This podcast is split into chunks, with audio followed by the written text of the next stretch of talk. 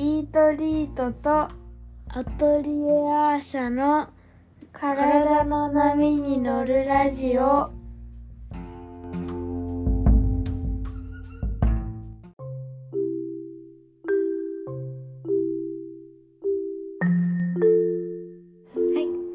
こんにちは、イートリートの小林静香です。アトリエアーシャの池田咲です。今回は情報量うんの話量。したいってさきさんが言ってて、うん。まあ、情報量型と言われる東京に住んでますね、私は。うん。でもその量自体が問題というか、ん結構その情報の消化のうん何、量、消化力うんとか消化のスピードとかって。実はそれぞれありますよね。全然違いますよね。うん。いや、私はね、実は消化力が弱いんです。食べ物に関しても。そのうんで、情報に関してもね、弱いから、うんなんか結構、アップアップすることが多いんですけど、うんうん。静かさん消化できてますよね、きっと。私はもう消化編集能力だけで生きてるんで。ね、だってすごい大量の文章と写真とうん絵と、うん。何？いっぱい静香さんの周りには常にある。そうですね。ん。消化得意だと思います。それはうんなんか体の消化力と同じうん強さを感じます。比例してますよね絶対ねうんうんうん。何食べても、ちゃんと次の日リセットされてますね。すごい。されてない日もあるよ。情報も同じだけど。でも基本的に、うんうん。さきさんもそうですか？う、うんまくいく時もある。いや、あの、私の中でもう例えばですけど、うんこうインスタグラムは知ってる人が見たら終わりなんですよ。もうそれ以上の情報は私は得られないから、もう得てもなんかよくわかんないまま終わっちゃうから、うんうん。なんかね、うん、私の食べられる情報はこのぐらいとか、なんか決め、うん決まってます、いつも。うーん。それ以上は多分得ても意味がないから、うんうん、見ないことにしてます。ああ、それは、ま、昔から知ってたんですか？いや、最初はやっぱりいっぱいあればあるほど見なきゃいけないのかなとかうん思ってうて、ん。食べ物もね、出されたら出された分食べなきゃいけないのかなとか思ってたんですけど、うんうんいや、無理だなと思って、うんうん。でもよく考えたら、まあ私そんなに食べ物の消化力も、そんな強い方じゃないから、うんうん。まあ情報もそんなもんかと思って、まあ人よりも少なくてちょうどいいかなって思ってやってきてます。なる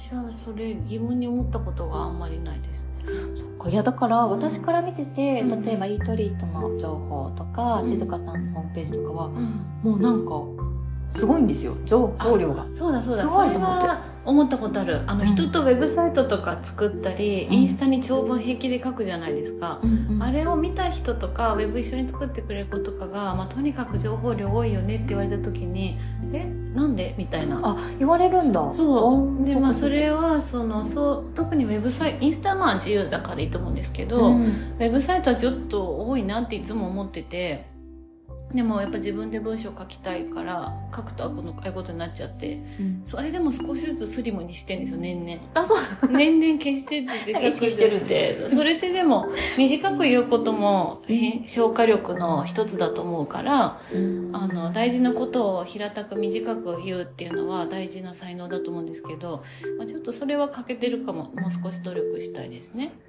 溢れるようにね、だってあるものをうん。本当に片っ端から消化してるうん。人たちももちろん知っていて、うんやっぱりすごく知的だないとや思うし。本当すごい人はすごいですからね。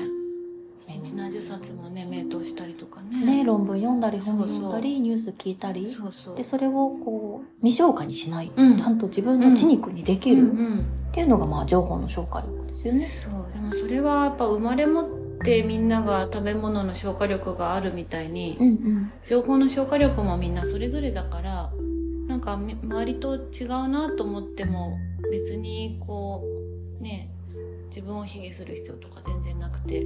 ないないと思う。焦る必要もないと思う、なんかうちテレビもないけど。うん。なんかテレビあったら、ん。もうちょっと情報は肩だなって思いながら、生きてます。ちょっと疲れちゃったなと思ったらなんかそういうデバイスを1個減らすとかも結構いいですよね。そうだね、うんなんかアプリ1個消すとかうね。ん。結局消化できてなくて未消化物になったら意味ないからとかすごいいい話エレベーターっぽい話だなと思うんですけどところでさきさんどうして今回結構なんかこれまでの流れだと情報量って突然だなと思ったんですけどなんか考えたきっかけがあったんですか？あなんか不自然でした。いやなんかね いやなんか最近すごいいいことがいいことがあったんですけどなんかえちょっと言っていいですか？言っていいですよ。皆さん小沢健二さんって知ってます？知らない日本人いないですね。わあ嬉しい。いやじゃあ90年代の方とか「ああ」ってあのラブリーの人ねってなんか言うから、んんんなんか小沢健二さんが、まあ、講演を講演という名のライブというかセミナーをする、あのっていうのが先日の9月30日にありましてあの大学の講堂でやったんですけども、でまあそれに私の長年のなんていうんですか、まあ、小沢健二さん好きだったので、うんまあ、関わらせていただいてうんまああのまあこもごもありながら当日を無事迎えたんですけども、うんうんなんかね、面白かったんですよ。小沢さんの、こ れすごい関係ない話僕聞こえるでしょ？聞こえない。全然関係あるんです。小沢さんの、ライブじゃないんです。なんかね、講義なんです。だから小沢さんが教科書も用意してくださって、んビジュアルブックみたいな。で、まあ、もちろん小沢さんだから、真面目に一から進むんじゃなくて、こう、行ったり来たりしてから、途中教科書破るみたいなことも強いられつつ、もちろん面白いんですよ。で、パフォーマンスもね、面白い。アトラクション的な講義ですって書いてました、ホームページに。へで、それをやって、で、やっぱり現代の問題点とか、特にイメージと影響学というテーマで、まあ、情報の話とかもしたり、情報とノイズ化、ーうん。情報がなかった頃の野球の風景ってこんなだよね、みたいなうん話もしたりしてた。で、みんないろいろ、そうだなーって思うことがありながら、ん。その講義が終わったんですけども、う講義がね、終わるときに、うん。この講義が終わった時だけにある物販がありますって。物販ね、もうファンの人は大好きですよ。うん。大好き。え、何かなって言ったら、この、まあ、講義の内容に関連して、情報イナフって書いてる T シャツだったんです。情報イナフってね。で、大きく書いてると、すごい何か怒ってる人みたいだから、ちっちゃく？ちっちゃく左胸ちっちゃく書いてる。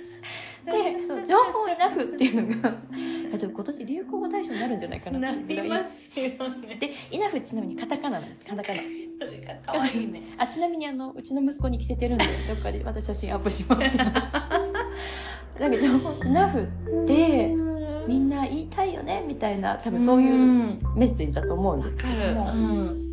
そう。まあでもほら、イナフじゃない静香さんとかもいるんでしょ？時々ありますよ。うん、なんかもう人が喋る声とかはね、うんうん。耳がパッてなったりとかそれただただただ単純に疲れてるだけですけど、まあまあね。そういう日もあるけど基本的には大丈夫だけどいい言葉だと思います。なんか今の東京っぽい、今の東京っぽいよね。うん。現代っぽくて。で、まあ、一応私は情報イナフって思ってる側だから、うん。もうこの T シャツ万歳って思って。と、まあ情報、トゥーマッチとかはね、言わないです。トゥーマッチうん。の時は自分でコントロールできます。ねインナップねいいですね。インナップかなっていう。でみんな言えるようになりましょうってことですね。そうね情報イナフはそれはいいやって言える。でそんな T シャツを着てる人がいたらあこれか小沢健二さんの。声をかけてね。ラジオで聞きました流通量少ないと思うすごい限られた人しか買えない T シャツだったみたいですけどさすがお酒ですね。いやその言葉が嬉しい、さすがですい。や私が嬉しがってしょうがない。講義でいっぱい喋った後に情報いなくて なんかねすごかった。1時間延長したんですその講義3時間にじゃないですか。めちゃめちゃ情報いなくですよね。みんなそれが言いたくて買ったかもしれないです、みんなのね情報量とうん。あのイナフかどうか消化力自慢とかねコメントしてほしいですね。そうですね、はい。小沢健二さんファンの人がいたらぜひなんかメッセージくれたら嬉しいで嬉すしいです。はい。じゃあ今日もありがとうございました、あありがとうございました